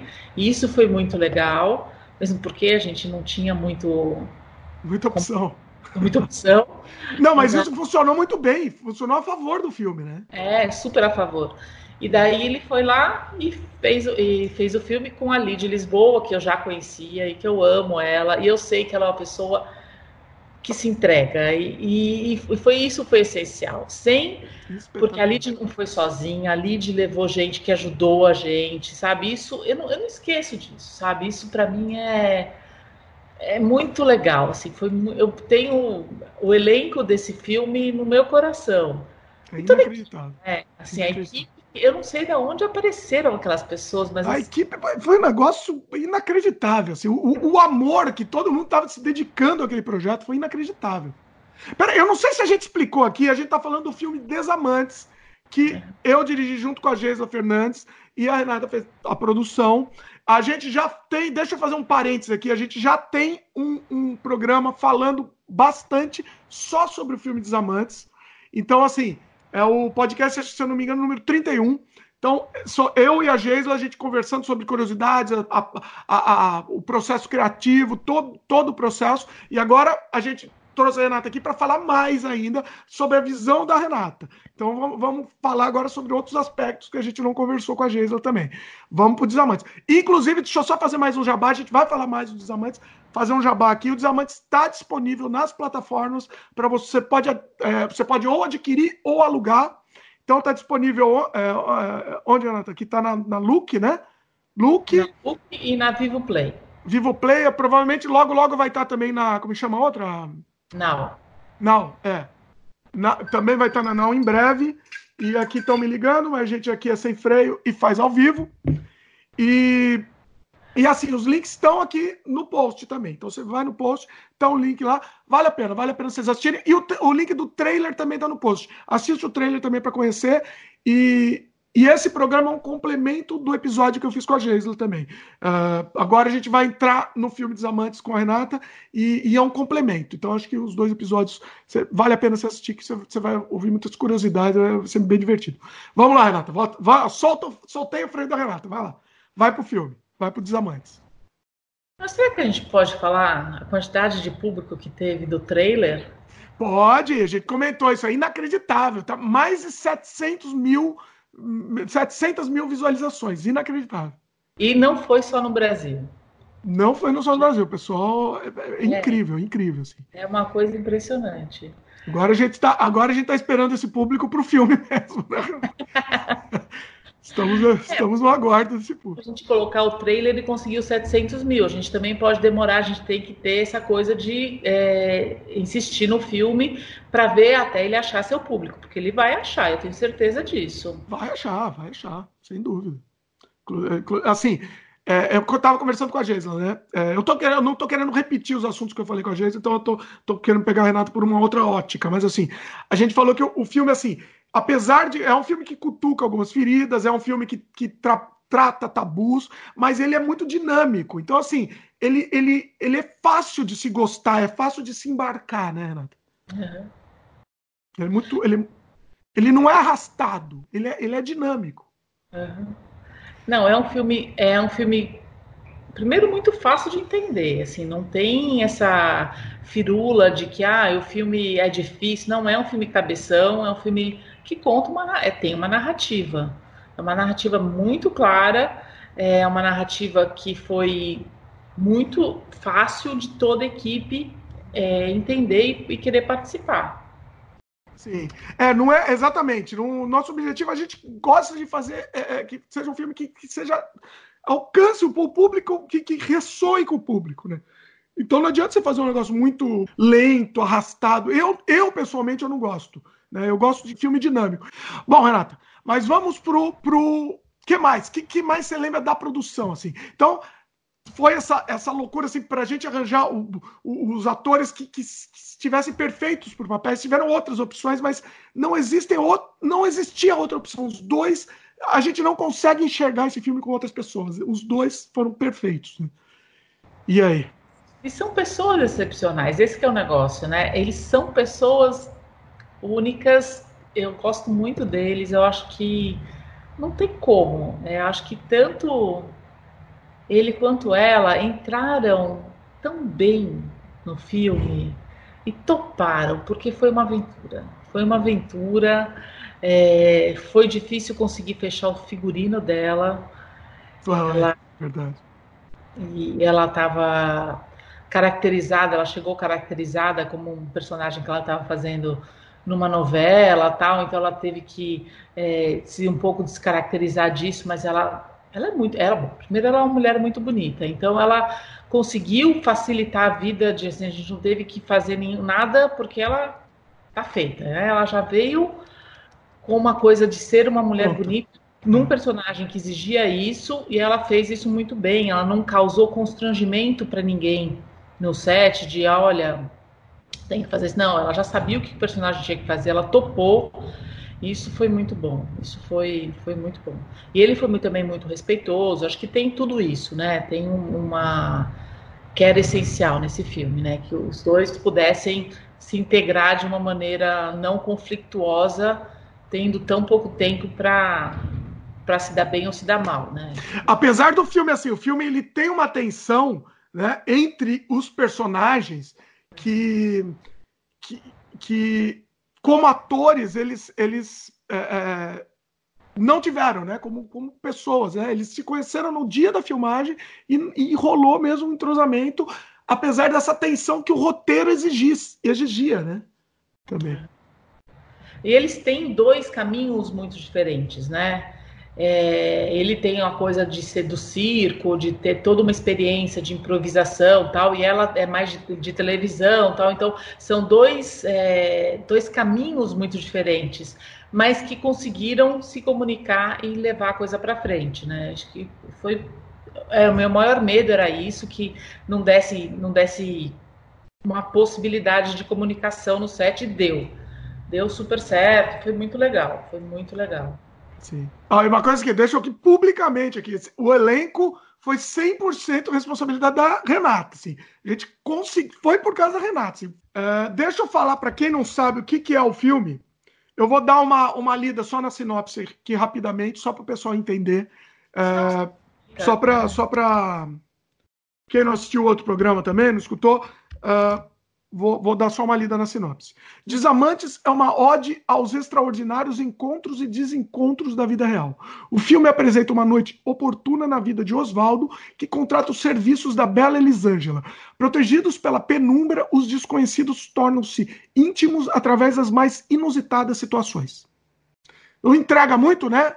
Mas, basicamente, uh, o, o Oswaldo ele, ele ele sofre de toque, ele tem toque e, e, resolve contratar o serviço da. A mulher dele foi viajar e ele resolve contratar os serviços da, da Elisângela, que é, que é uma garota de programa, né? Então, essa, esse é o, o mote do filme, né? Bom, vamos falar mais da produção, Renata. O que mais você lembra aí? O que, que, que, você quer compartilhar com a gente de interessante? Porque, assim, uma coisa que eu acho legal, assim, eu, eu, eu, eu e a Geisla, a gente tá tão desesperado na hora da gravação, a gente está em transe, né? Que a gente precisa pensar o que vai a cena e focar naquilo que a gente não consegue nem ver. É tipo uma bolha, a gente tá tipo, sabe aquele negócio de cavalo aqui? Assim? Então a gente, na hora da gravação, a gente só tá assim. E, e, o, e, e aí a Renata consegue ver o entorno, né? Então o que mais você consegue compartilhar com a gente? Que nem eu sei também, de repente. Ah, não, acho que tem todas as coisas de transporte, alimentação, que a gente teve que olhar, que eu tive que fazer, não tinha jeito, que não tinha jeito tal. A, a Geisla trouxe uma assistente super legal, a atriz também veio com. A gente tinha pessoas que apareceram de improviso lá e que foram excepcionais, que foram muito legais. É, o Du trouxe pessoas muito competentes para fazer a parte técnica do filme. Então a, a, direção de fotografia, o som, tal, foi muito, foi gente muito competente, é, tecnicamente com equipamento muito, muito perfeito. E daí a produção fica lá, fica lá só, só escutando o que está acontecendo, né? Então, ah, vamos dar um abraço na atriz, vamos, vamos ter certeza que está tudo bem, vamos ter que lavar a roupa do ator de novo, porque ele está pedindo, porque isso, porque tem que passar aqui. Que... A gente vai ou escutando, vendo o que, que dá para fazer, o que, que não dá num set onde não tem produção de fora, só tem produção, tá tudo lá dentro. Sim. E daí é, é, muito. Eu lembro uma vez que eu percebi que tinha uma conversa pequena, miúda, de que precisava de uma segunda câmera. Não é que vocês foram na produção e falaram, vocês, a gente precisa de uma segunda câmera, mas tinha um bafafá, um bafafá, não, mas uma... E daí eu peguei e falei assim, gente, a gente não tem tempo se precisa de uma segunda câmera, a gente vai alugar uma segunda câmera. Vamos lá, como é que vai ser isso? Ah, não, deixa eu. Peraí, o que aconteceu era isso, só que assim, é, teria uma segunda câmera que furou. Não, não conseguimos a segunda câmera que já estava planejada. Né? Pro, é. O primeiro dia era, foi com uma câmera só. O segundo, a segunda diária já tava, a gente estava contando com uma segunda câmera e a gente falou: se não tiver a segunda câmera, não, assim, não é que não vai sair o filme, mas vai ser muito mais difícil e a gente não vai conseguir fazer o que a gente precisa fazer, né? Vai sair o filme e ia sair, mas ia ser muito mais difícil fazer, né? Vai lá, continua. E daí a gente, eu tive que arrumar, tipo, 11 horas da noite, uma câmera agora, entendeu? Daí eu peguei, consegui. Porque você sempre consegue, não é que você não consegue as coisas, é que elas ficam um pouco mais difíceis de você estar no meio do set e ter que conseguir um, um equipamento extra. Daí fui e lá. não era equipamento tão fácil, era uma câmera RED.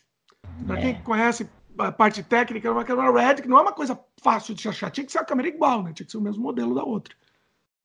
É, e eu não discuto isso, porque como eu não entendo bulhufas de equipamentos e eu acredito na equipe técnica, eu falei, tá bom, vamos conseguir. Consegui, não sei como, consegui um lugar que entregar, que eu podia pegar 24 horas por dia, e eu, por um preço razoável, fui lá, peguei a câmera, voltei e fui, tá aí, tá entregue, tá Nossa, tá... olha, isso foi uma coisa absurda. Foi é. inacreditável, Renato. É, é, isso, não ia, assim, a gente já tava na hora, a gente falando, não vai ter, não vai ter, assim, a gente está acostumado a produzir sem, sem recurso, né, com recurso baixo. Então, assim, se não tiver essa câmera, beleza, vamos fazer, vamos fazer do mesmo jeito. O que, que a gente pode mudar, o que, que a gente pode adaptar, é, é, é a arte da adaptação, né? Mas, mas a gente, se a gente tivesse aquela segunda câmera, ia ser muito mais rápido e a gente ia conseguir muito mais qualidade, né? E a Renata fez, fez milagre, é milagre, né? A, a, a produção é, faz milagre, tem que ser. É, mas não tem muito jeito, porque você ficar reclamando, ah, ia ser bom, sonhando com o que podia ser, você não, não leva as coisas. O fato é que agora, com o computador, você acha as coisas. Não é difícil você conseguir achar as coisas. Só tem que procurar não nos lugares mais caros, tem que procurar um lugar onde seja uma coisa seja viável. E tem que procurar. Você sempre acha, na verdade é isso. Você sempre acha, e não foi difícil. A gente foi lá e achou. Foi difícil, mas você conseguiu. mas assim, eu já eu tava meio já, eu tava quase falando, já largando a toalha. Falei, não, provavelmente não vai dar. Vamos ter que se virar com o que a gente tem. Mas você conseguiu, você mandou bem, mandou bem. Foi incrível. O que mais você lembra aí de produção?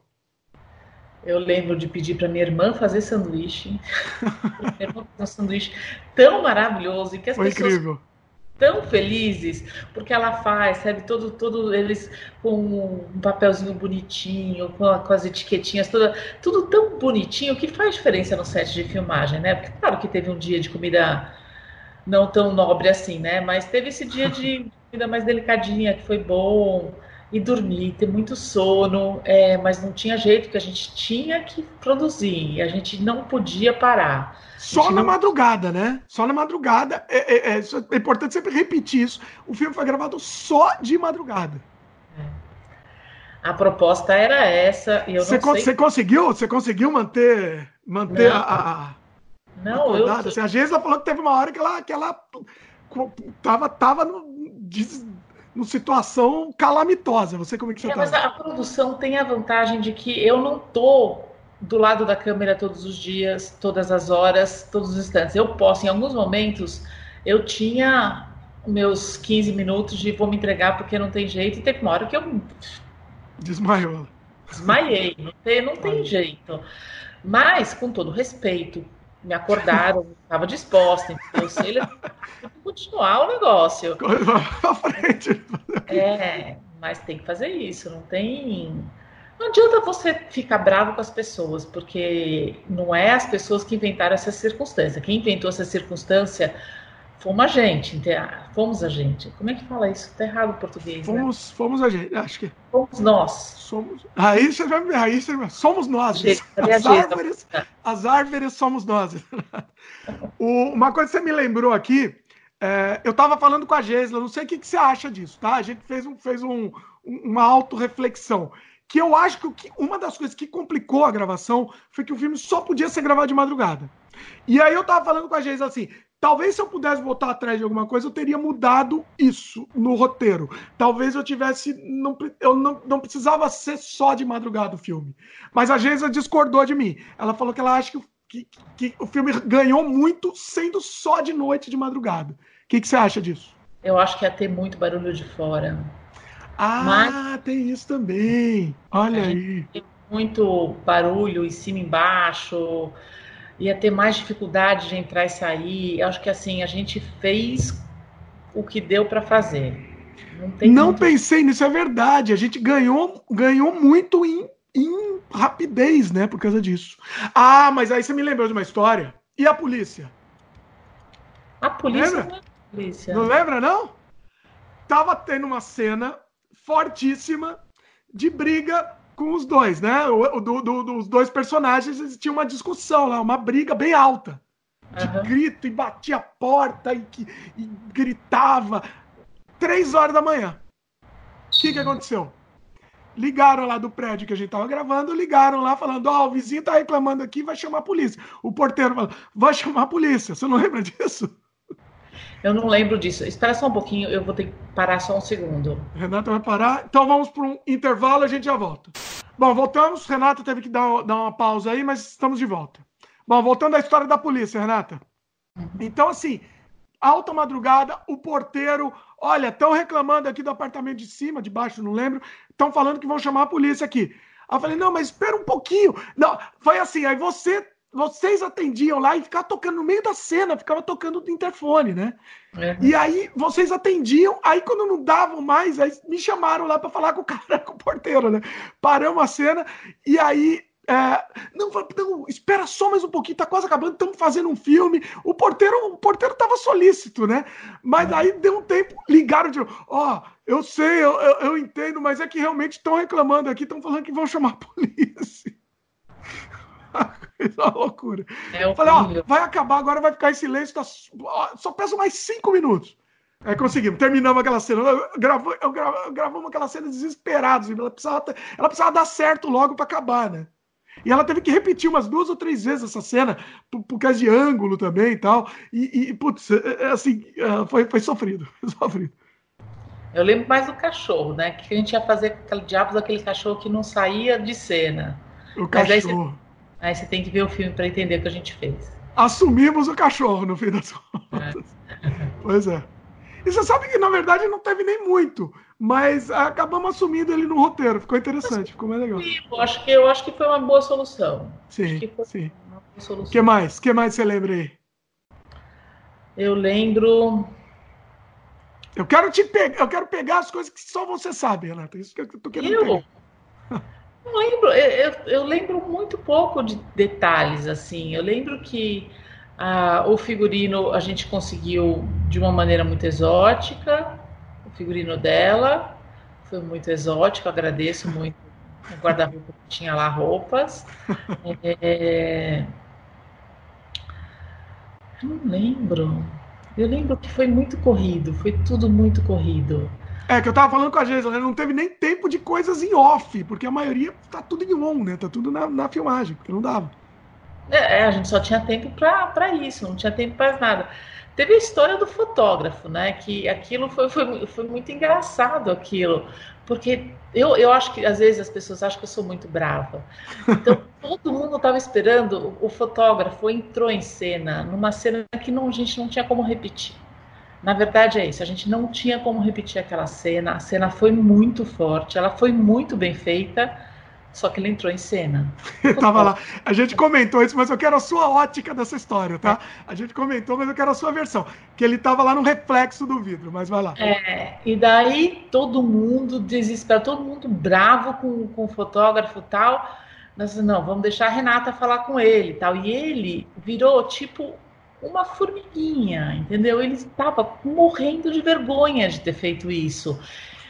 Mas era o primeiro set de filmagem que ele estava, e eu fui lá e falei assim: olha, eu já devia ter explicado antes, no set de filmagem sempre esteja do lá, atrás do diretor. Você não pode, não importa, se você é o estilo, se você é isso, se você é aquilo, você tem que estar tá atrás do diretor. Ninguém pode estar tá na frente do diretor que não seja o elenco e a equipe técnica, entendeu? Que tem o resto, todo mundo tem que estar para trás. Por mais que seja equipe técnica, só o diretor de fotografia e o som pode estar na frente, porque eles sabem não entrar em cena. Você não sabe, você fica atrás. Daí, mas era, olha. É, só um detalhe, era o rapaz do making off, né? É um rapaz que estava fazendo a, as fotos do making off. As fotos do making off. Daí eu, é, mas todo mundo esperava que eu fosse fazer um escândalo por causa dele, mas ele já estava. Coitado tão pequenininho que ele ia escorregar e ele ia embora, entendeu? O que, que a gente ia ganhar? Menos uma pessoa na equipe. A gente não ia ganhar nada. Mas ninguém ficou bravo comigo porque eu fiz isso. Todo mundo ficou super. O que, que deu na Renata? Que não, eu... bravo porque você fez o quê? De, de não brigar? Eu não briguei com ele, eu conversei com ele. Ah, sim, muito... com certeza. Com muita calma. E mas as pessoas ficaram um pouco assim, tipo, a Renata não brigou, porque faz parte da produção quebrar o pau e fazendo isso. Mas nessa hora eu achei melhor segurar e respeitar, porque é a, é a circunstância que a gente tem. Já tava, e já tava, né? Já tinha feito, já tinha acontecido. Foi é, é isso, eu tava falando pra Geisla, né? Eu não lembro de você na hora, o que, que aconteceu, o que que. Pra mim, foi assim. Quando eu vi o que aconteceu, acho que a Geisla percebeu, olha aqui, tá no fundo. Eu, eu, eu, simplesmente fiquei mudo, com o olho arregalado, não falei uma palavra e saí. Eu saí. Saí do lado do, do set, da cena, para respirar, entendeu? Eu queria respirar fundo e pensar, entendeu? Acho que a Geisla foi lá também junto, pensamos, respiramos, e aí Vamos, vamos ver o que dá pra fazer. O é, que, adianta você quebrar o pau, né? Isso. Uma coisa interessante do filme é, é, não é, é normal você ter quebra-pau nos filmes, né? E nesse filme não teve absolutamente nenhum quebra-pau. Esse momento seria justificável um quebra-pau.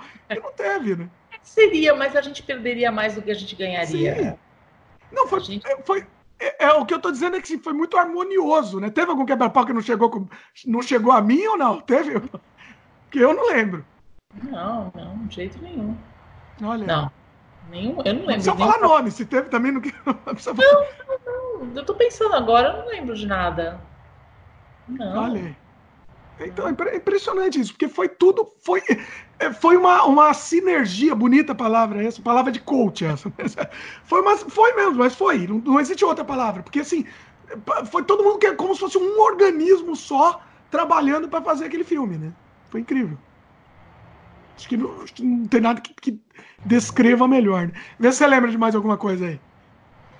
Do filme, ah, eu lembro que eu fiquei muito feliz com, com o cenário.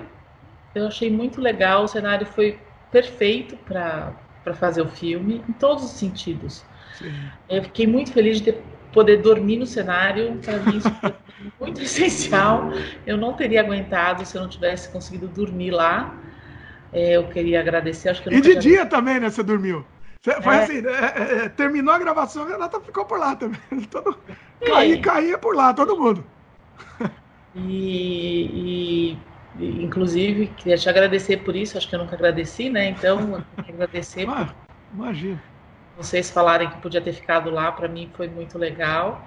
E foi, foi muito legal, acho que foi muito tranquilo, sabe? O, o carro que a gente usou, foi um carro que ajudou, sabe? Que foi muito legal. Eu não sabia que a gente tinha isso de uma maneira tão legal, assim, foi muito legal, assim, tudo, sabe? Quando tudo veio colaborando, às vezes, às vezes eu tenho a sensação na produção assim, de que as coisas às vezes dão um empurrãozinho para você fazer. É, isso, eu fico muito feliz de ter feito isso. E sempre tem isso, né? Sempre tem os imprevistos, mas no fim sempre dá certo, né? No fim sempre dá certo.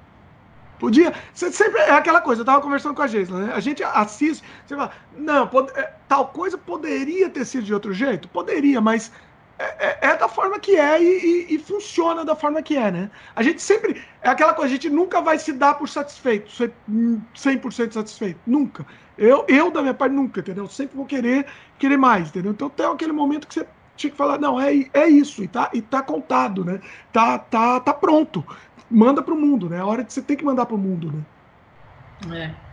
Não, mas eu acho que foi tranquilo, assim, foi. É, tranquilo não foi, foi punk. Nunca é tranquilo. Nossa, é um é. desespero, né? É um desespero. Naquela hora você tá. É tanta coisa, mas é, é tanta coisa para fazer, para resolver. E, e, e, e, né? E, você vê o que vem pela frente, assim, você fala, não, não, não vai dar. Mas dá certo, sempre, sempre dá certo. É. E os pequenos detalhes, né? Onde fica, onde está o copo? O copo tem que estar tá no mesmo lugar, a coisa tem que estar, tá, é assim, a gente tinha continuista tal, mas a gente tem que estar tá de olho. Eu lembro um outro, uma série que eu fui fazer o ano retrasado, que resolveram colocar um relógio no cenário. Então, eu tive que pegar o roteiro, é, e colocar o horário do relógio em todas as cenas. Olha, mas estava ligado o relógio? Devia, tá, devia deixar desligado. É, não, independente dele estar desligado, ligado ou desligado, cada cena tinha um horário no relógio. Ah, são é... horários diferentes. Nossa. Horários diferentes. Então eu tinha, que, eu tinha que marcar, coisa que ninguém fez, entendeu? Mas eu marquei o horário de cada cena E eu ficava de vigia, olha, tem que mudar o horário. Às vezes era eu mesmo que ia lá, tal, tal. mas eu, é, fica a dica, nunca botem um relógio num cenário. Que loucura! Porque não vale a pena, não vale a pena. É, é, desses relógios, dessas que as pessoas nem sabem mais ler, né? Daqui a pouco também não vai fazer mais diferença, vai... as pessoas nem sabem ler relógio mais. Agora, é, é muito louco isso. Olha é só. Nossa, eu nunca tinha pensado nisso, é verdade. Pois é. E cenas diferentes, aí você tem que trabalhar com. Nossa. É, horários diferentes tal. Então... Assim, se isso tiver dentro da, da, da ideia do filme, do conceito, até pode ser interessante. Pode ser uma ideia interessante. Mas se for uma coisa só tá lá, só por tá, é uma complicação que é melhor você, você tirar. Né? O que eles revidaram comigo é assim: ah, mas toda cozinha tem um relógio. É de fato, toda cozinha tem um relógio. Mas na tela, você não vai sentir falta do que não tá. Na verdade é isso. Você não vai sentir. Ó, o relógio não foi do nosso filme, não, ainda. Deixa eu ver claro. Não, não, não, não. Não, acho que na cozinha tinha relógio, mas isso não fez diferença, mas. É, eu acho que não apareceu, né? É. Acho que não, não dava destaque, assim. É. Muito bom, muito bom. É, bom, é isso. Quer, quer compartilhar mais alguma história que você lembra aí, Renata? Assim, do, do Desamantes? Não, eu acho que é um filme interessante. É, é um filme emocionante. Não tem muito mais que eu posso dizer, porque tem que assistir, tem que ver. É...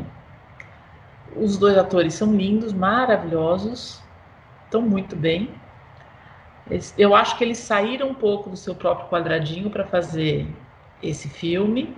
O, o, que é um bom desafio, né? Porque tem que fazer um, um, se bem que eles fazem coisas tão diferentes em cada produção que eles fazem eu tenho eu, eu gosto muito desses, desses dois atores muito assim do que eles fazem e os é, trabalhos incrível. tão diferentes é, é, muito legal gosto dele. É, eu estava falando até com a Gisela né eles deram uma um, é, uma cara própria também para os personagens né então assim o próprio Oswaldo ele deu um, um, um tom um pouquinho um pouquinho Woody Allen, talvez, o personagem, né? Então, é, é, eles deram, a, a Lid também deu, deu um tom próprio. Ela tinha uma experiência também, que ela tinha feito laboratório, é, né? De, de, de, de que, que, ela tinha feito um filme que ela era uma garota de programa também, né? Foi um filme, né, que ela fez.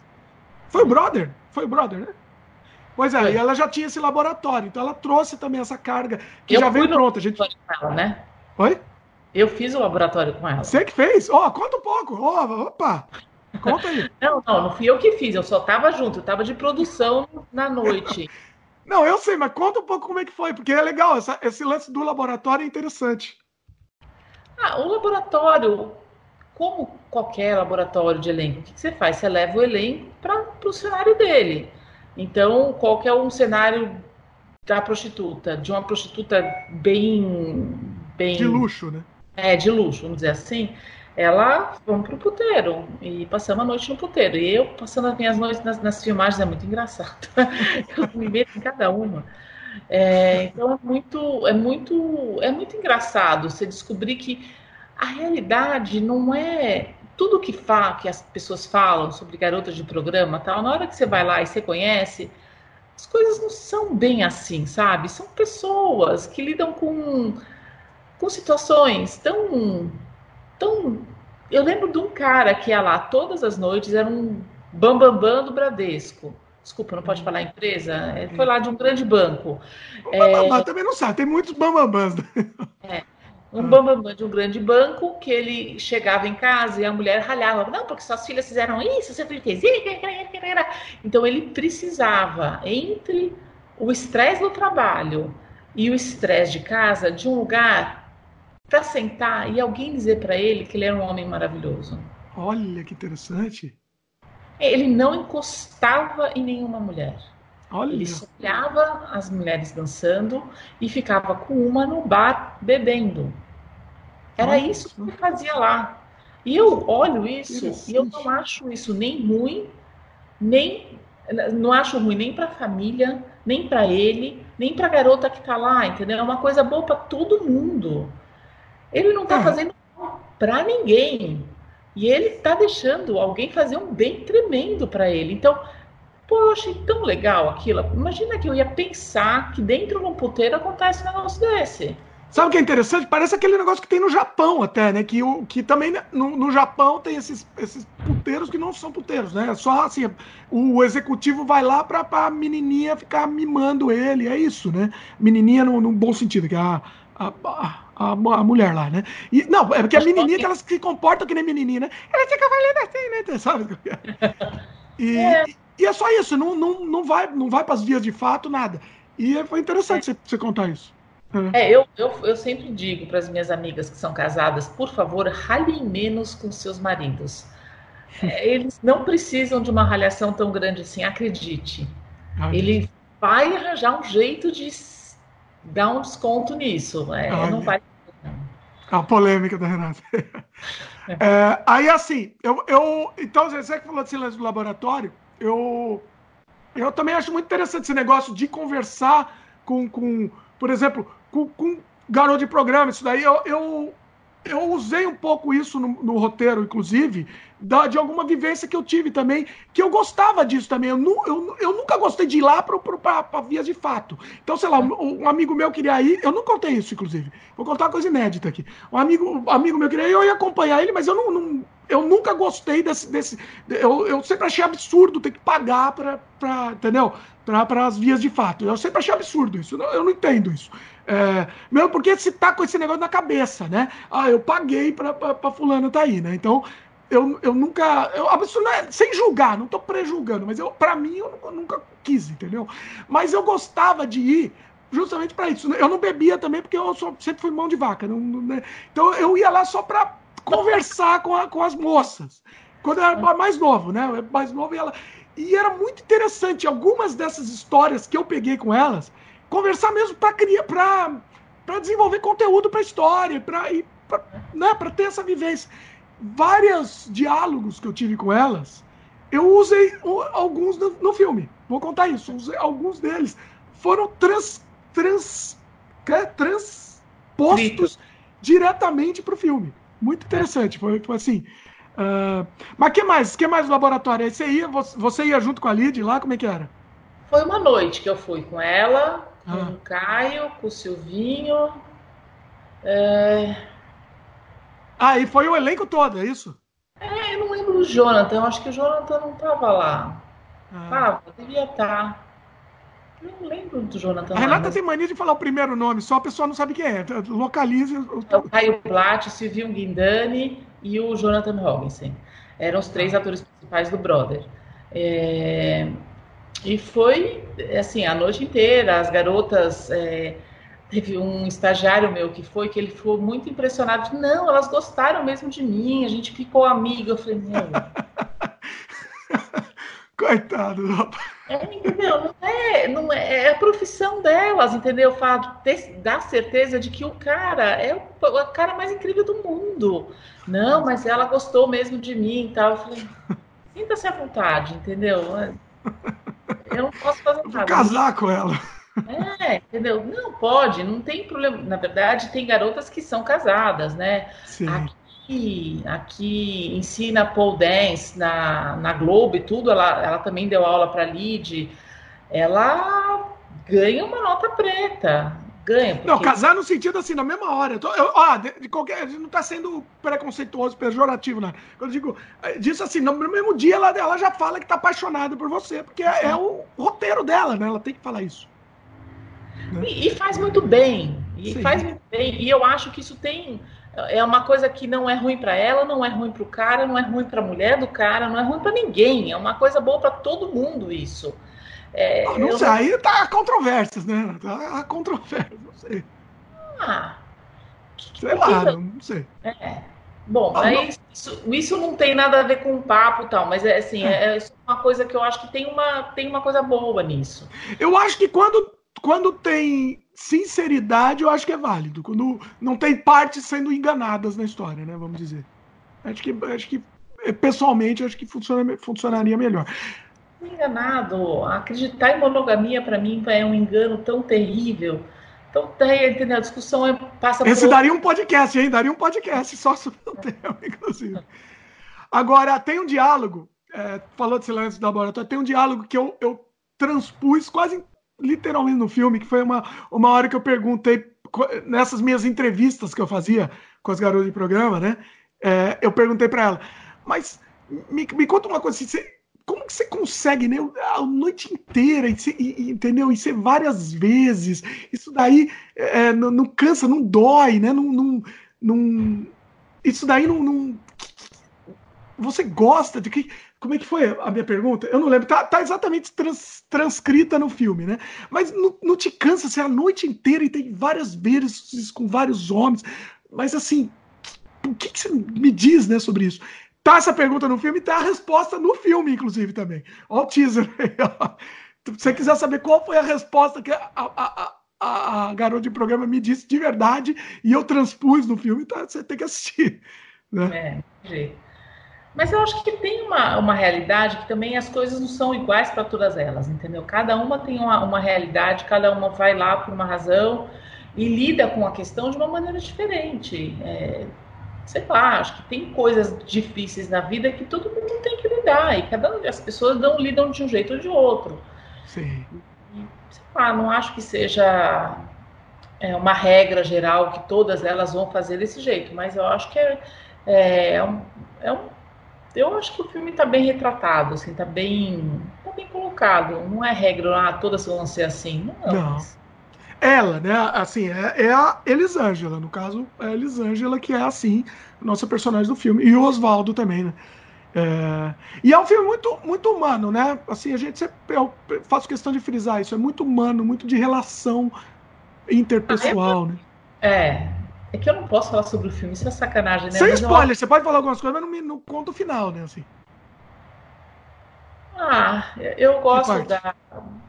Pode, pode entregar algumas coisas.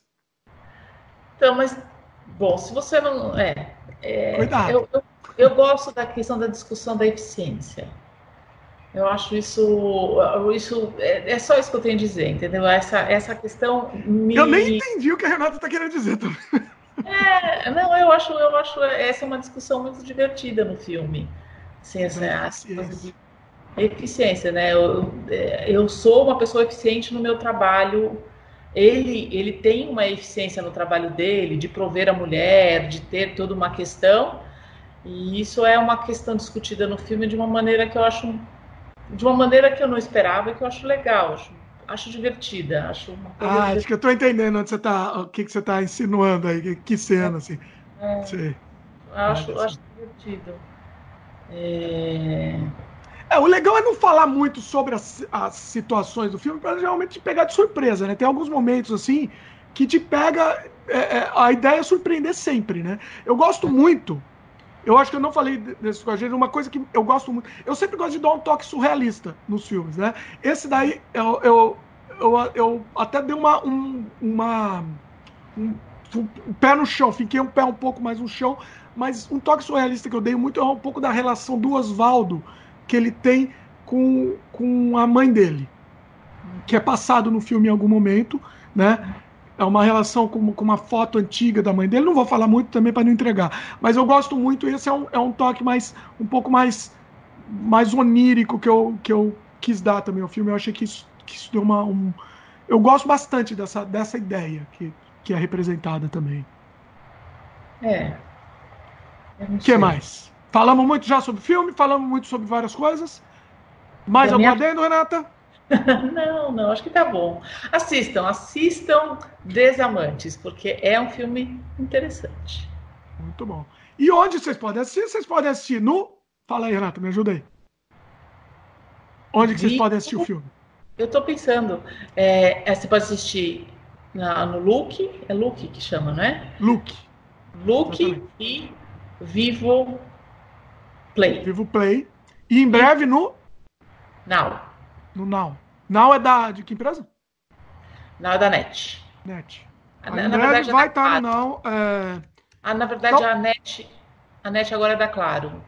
Ei, eu não sei, não, me confunde tudo isso. A, a Now é da Claro, então. Isso. Tá. Deixa eu anotar aqui também, tá tudo no post.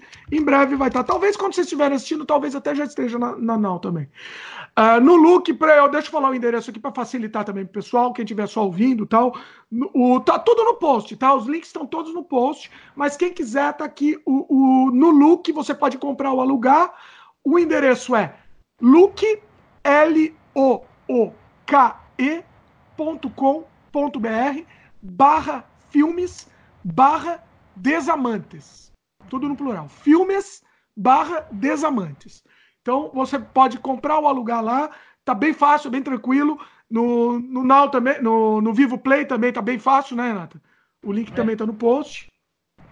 E vale a pena, a gente recomenda mesmo. A gente é um trabalho que a gente fez com amor e a gente quer que vocês assistam. Assim, quer que o maior número possível de pessoas assistam. Ele tá, tá rodando o mundo, tá rodando o mundo em festivais também.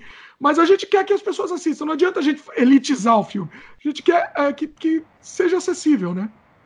Então, a gente, a gente ousou de lançar logo nas plataformas também para o pessoal poder assistir. O pessoal cobra muito. Ah, quando que vai lançar o filme? Quando que vai vai estar tá disponível? O pessoal cobrou tanto da gente que a gente falou, não, vamos deixar disponível agora, vamos, vamos deixar. As pessoas gostam de fazer um caminho ao contrário, né? O filme passa por festivais e depois e depois vai vai para o público. A gente tentou fazer um outro caminho dessa vez, assim. Não, é o certo ou não, não sei. Foi o caminho que a gente optou por fazer, né, Renato? Eu acho, acho que é um caminho válido como qualquer outro e o importante o que, que é? O importante é as pessoas assistirem e gostarem do filme. É isso.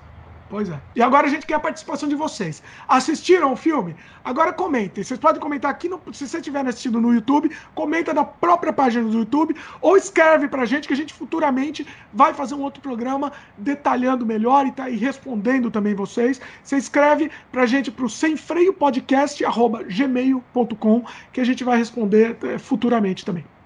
É isso? Eu tenho sangue frio para responder os haters. Ah, não, hater a gente ignora, né? Hater, hater a gente ou ignora ou bloqueia. Hater, hater não existe pra mim. Eu só, só ó, paz e amor aqui. Aqui é só. Eu não respondo hater, não. Hater pra mim não existe, entendeu? Agora, se, se for uma crítica construtiva, a gente adora, né? né? Se, é, a, não é que a gente não. não a, a, gente adora crítica construtiva, com certeza. Agora, você vê que se, se é só destrutivo, se é só pra encher o saco, ups, eu não perco meu tempo com isso, não. Já tenho, meu tempo é muito precioso para perder com hater. Né? É isso. Queria agradecer a Renata. Foi sensacional. Muito obrigado. Se a gente faz outros programas, né, Renata? A gente pode falar sobre outros assuntos também futuramente, né? né? Vamos, vamos, vamos fazer outros programas também, Renata. Certo? Tá bom, tá ótimo. Não sendo sobre política, eu topo. Não sei, a Renata fugindo de política aqui. Conseguimos, hein? Fizemos o programa inteiro sem falar sobre política. Foi inacreditável inclusive. Muito bom. É isso, meus queridos. Gostaram? Beijo no coração para vocês. Se estiverem no YouTube, dá um like pra gente, se inscreve no canal. Se estiverem no Spotify ou em outra mídia, se, se dá, dá um subscribe no, no nosso podcast para sempre receber as novidades. Você pode me dizer como é que eu posso me inscrever em alguma coisa no Spotify? Olha, boa pergunta essa, Renata. Foi excelente pergunta. Vou até mostrar aqui em tempo real, para quem estiver vendo em vídeo. Você vai fazer o seguinte. Esperando. Oi? Eu tô com meu celular aqui esperando. Tá, então vai fazendo também. Nessa telinha do Spotify aqui, para quem estiver vendo em vídeo, tá? É a telinha de busca. Tá. Então é uma telinha, você clica nesse botão aqui, ó. É uma, é uma, uma é uma lupinha de busca aqui embaixo. Você vai é. ter essa telinha de busca do Spotify. É. Mas quem tiver vendo em vídeo, quem não tiver, tá, imagina aí, por favor. Quem tiver só escutando. Aí aqui você digita sem freio. Digita sem, sem freio. freio. nessa telinha mesmo. Sem freio tudo junto? Não, separado. O que, que vai ah. acontecer? Dimitri Cosma. Eu vou ser o. É, o, o, Sem Freio, o nosso podcast vai ser o primeiro a aparecer. Nossa, foi excelente que você fez essa pergunta, Renato. Foi excelente porque a gente explica aqui em tempo real pro pessoal. O Sem Freio é o primeiro que aparece, tá? Clica nele. O que, que vai acontecer? Ele vai listar todos os episódios. Você tá vendo aí uma listagem, certo? Uhum. Vai listar, tem aqui a capinha em cima e a listagem embaixo aqui, ó. Todos os episódios. Para você se inscrever, você clica nesse coraçãozinho aqui, ó. Que fica do lado superior é, direito da tela, ó. Olha lá, Renata. Eu não aqui, tenho um coraçãozinho aqui. É um coraçãozinho. Ele provavelmente não está marcado no seu. Então você, você clica, ele vai ficar verdinho. Não, para seguir tá escrito seguir aqui. Então o seu é diferente do meu. Ah, foi melhor ainda. Mostra aí o seu na tela. Foi bem no centro aqui. Seguindo, ó, a Renata está seguindo ele. Então a minha versão é diferente da Renata. Mas excelente, também funciona. Você clica em seguir, que está embaixo do sem freio, tem o botão seguir, certo? Aí, aí clica no, nesse Eu botão. É. Mostra mais no centro, porque é o centro que está mostrando aqui, Renata, na tela. Isso. Bem no centro. Aí, ó, seguindo. Mais para cima um pouquinho. Para quem não estiver vendo aí, não está entendendo nada, mas tudo bem. Aí, ó, perfeito. Seguindo, tá vendo? E aí você já vai receber as notificações. Por exemplo, se você for no, na sua na Your Library, né? O terceiro botão lá de baixo. Aqui. Your Library. Você vai lá em cima e tem aqui a, a aba Podcasts. A aba Podcasts, ó. Em cima. E aí vai listar todos os podcasts que você já se inscreveu. Ele lista todos na, na ordem aqui. Então, assim, é bem simples. E aí, por exemplo, quando você vai no home, eu não sei se você está acompanhando, Renato, porque eu estou falando muito rápido aqui, mas não tiver. É. Se você for no home, que é essa casinha aqui embaixo, você, ele vai listar para você, opa, ele vai listar para você, por exemplo, os seus top podcasts. Então, por exemplo, tem, tem vários aqui, né? Top podcasts, aí, por exemplo, a gente tá lá. Porque eu já ouvi vários episódios do Sem Freio, então ele tá lá. Então ele lista vários episódios que eu já ouvi, entendeu? É, é... Assim, como o, o, o Spotify começou com o podcast faz um tempinho já, mas não faz tanto. Ainda a, a, muita gente ainda fica meio perdida quanto a isso. Hum. Olha, Nath, tem que escutar o sem freio, prestigia o sem freio. Hã? Você foi o primeiro podcast que eu assinei. Olha aí. Escuto muito bom, vou recomendar que você escute um que eu gravei com a Geisla há um tempo atrás sobre pós-horror. Assiste que tá bem legal. Episódio tá número 13. Se, tá escuta aí que tá bem legal.